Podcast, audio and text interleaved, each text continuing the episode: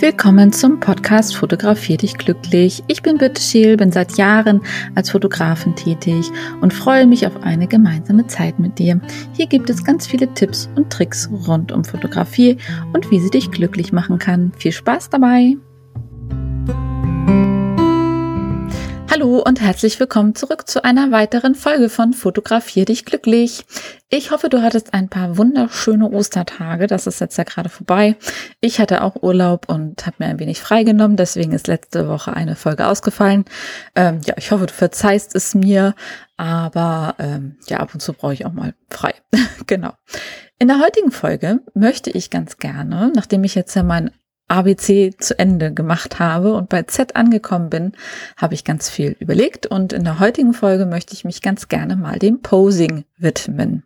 Also, ich fotografiere Menschen. Worauf muss ich achten? Wie stelle ich die Menschen hin? Vor allem, wenn die sich noch nicht vor der Kamera bewegt haben. Äh, welche Dinge sind einfach wichtig, wenn ich der Fotograf bin, um einfach schöne, authentische, gut belichtete Bilder zu bekommen und vor allem lebendige Bilder zu bekommen und nicht so flache, sage ich jetzt mal. Genau. Ganz, ganz wichtig dabei ist natürlich das Licht. Deswegen, wenn du meine Folgen noch nicht alle gehört hast oder dich dann noch mal intensiver mit beschäftigen möchtest, äh, würde ich dich bitten, einfach die Folge zum Thema Licht noch mal ganz genau anzuhören, denn ähm, das ist tatsächlich sehr, sehr wichtig, ob wir jetzt direktes Licht haben, indirektes Licht haben diffuses Licht haben und so weiter und so fort. Das ist das eine. Deswegen wiederhole ich das jetzt heute mal nicht mehr. Heute möchte ich mich wirklich rein um das Posing kümmern.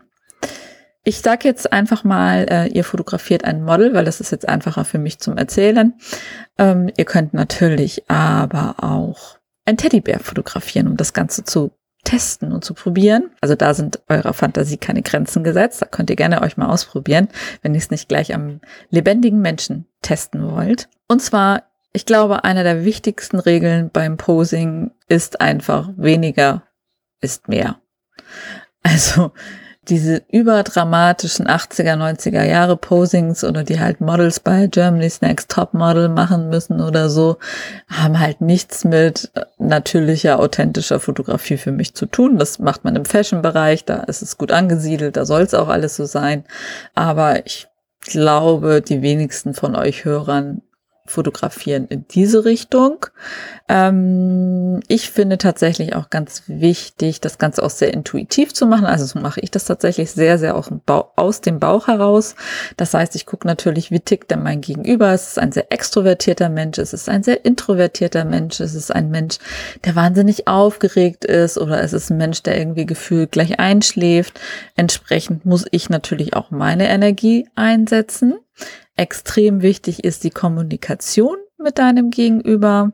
Also wenn du als Fotograf äh, da irgendwie stumm stehst und irgendwie darauf wartest, dass was passiert, wirst du wahrscheinlich mit nicht so schönen Bildern äh, wieder nach Hause gehen. Also das macht wenig Sinn.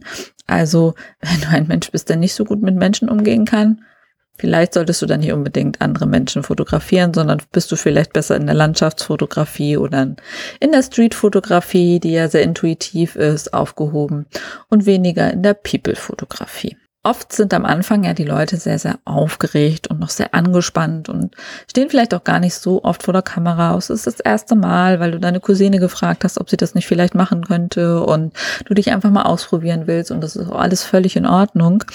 Was ich dann immer mache, wenn die sehr, sehr aufgeregt sind, ähm, ich lasse sie zum Beispiel sich erstmal bewegen. Das heißt, ich lasse sie erstmal so ein bisschen auf mich zulaufen, von mir weglaufen, springen, hüpfen, ähm, Quatsch machen, sich irgendwo ranhängen oder so. Und dann ist meistens tatsächlich auch die erste Anspannung auch erstmal erledigt und es kommt trotzdem total äh, energiegeladene, schöne Bilder dabei herum.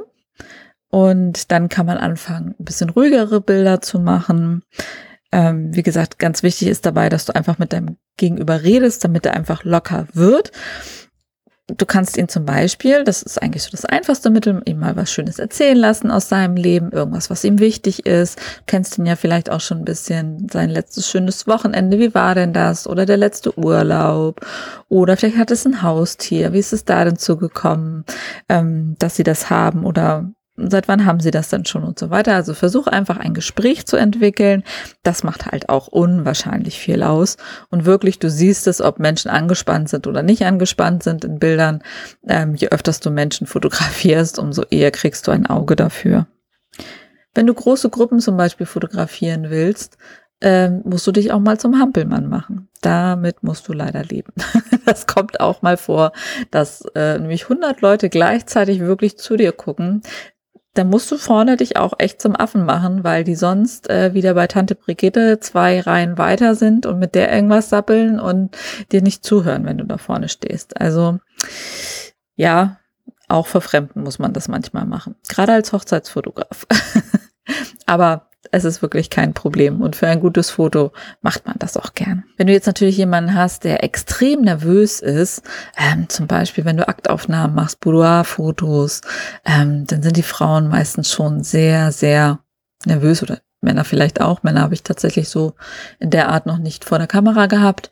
Dann kannst du zum Beispiel, also dann ist es halt ganz wichtig, dass du natürlich total ruhig bleibst, ähm, den einfach was Schönes erzählst, den ab und zu einfach auch Bilder zeigst, dass da nichts Schlimmes ist, ähm, dass die Bilder sehr, sehr schön werden und dann entspannen die Personen sich eigentlich auch immer von ganz alleine wieder und ähm, ja, sind nachher gar nicht mehr so aufgeregt. Sonst leg auch mal eine Pause ein, red einfach mal fünf Minuten über was anderes, so dass das einfach für die ganz, ganz normal wird, dass du da jetzt bist und fotografierst und versuch einfach mit deinem Gegenüber eine Verbindung aufzubauen. Beim Posing selber ist es tatsächlich so, weniger ist wirklich mehr, würde ich halt sagen. Das habe ich ja eingangs schon gesagt. Also diese großen Mode-Posings würde ich jetzt persönlich nicht bevorzugen. Da würde ich dir eher zu kleineren Bewegungen raten. Ähm, das Wichtige ist halt auch, wie gesagt, ich hatte ja gesagt, hör doch gerne nochmal in die Folge mit dem Licht rein dass du einfach dein Model auch nach dem Licht ausrichtest. Also, dass dein Model natürlich entsprechend Licht und Schatten hat ähm, und diese positiv sozusagen den Körper ablichten.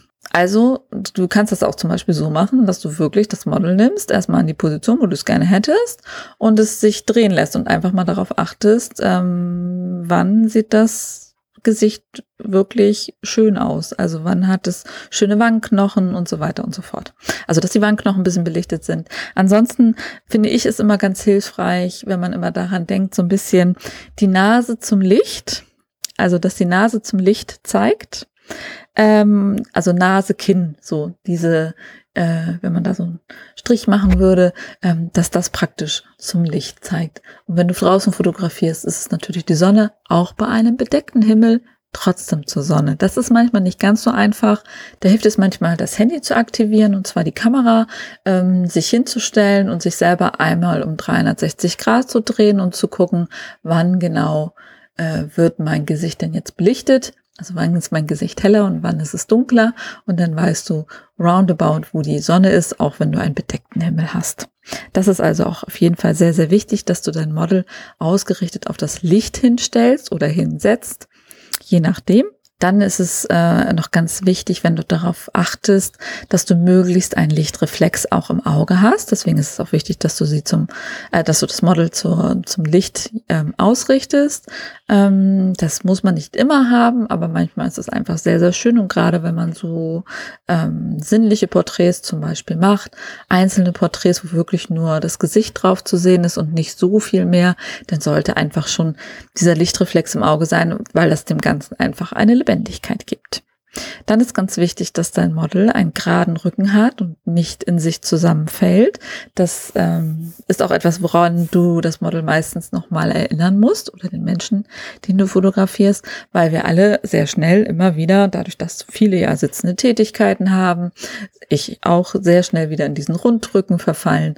Und ähm, das ist wirklich super, super wichtig, gerade bei Porträts, dass äh, die Menschen einen geraden Rücken haben. Aber trotzdem dürfen sie nicht steif aussehen. Um das zu vermeiden, dass sie steif aussehen, würde ich zum Beispiel immer schauen, dass das Model so steht, dass eine Schulter Richtung Kamera guckt. Das muss jetzt nicht ganz ganz exakt alles zur Kamera gucken, also nicht so massiv übertrieben, aber schon so, dass eine Kamera, äh, dass eine Schulter weiter vor ist wie die andere, also alles so ein bisschen schräg und die so ein bisschen Richtung Kamera schaut.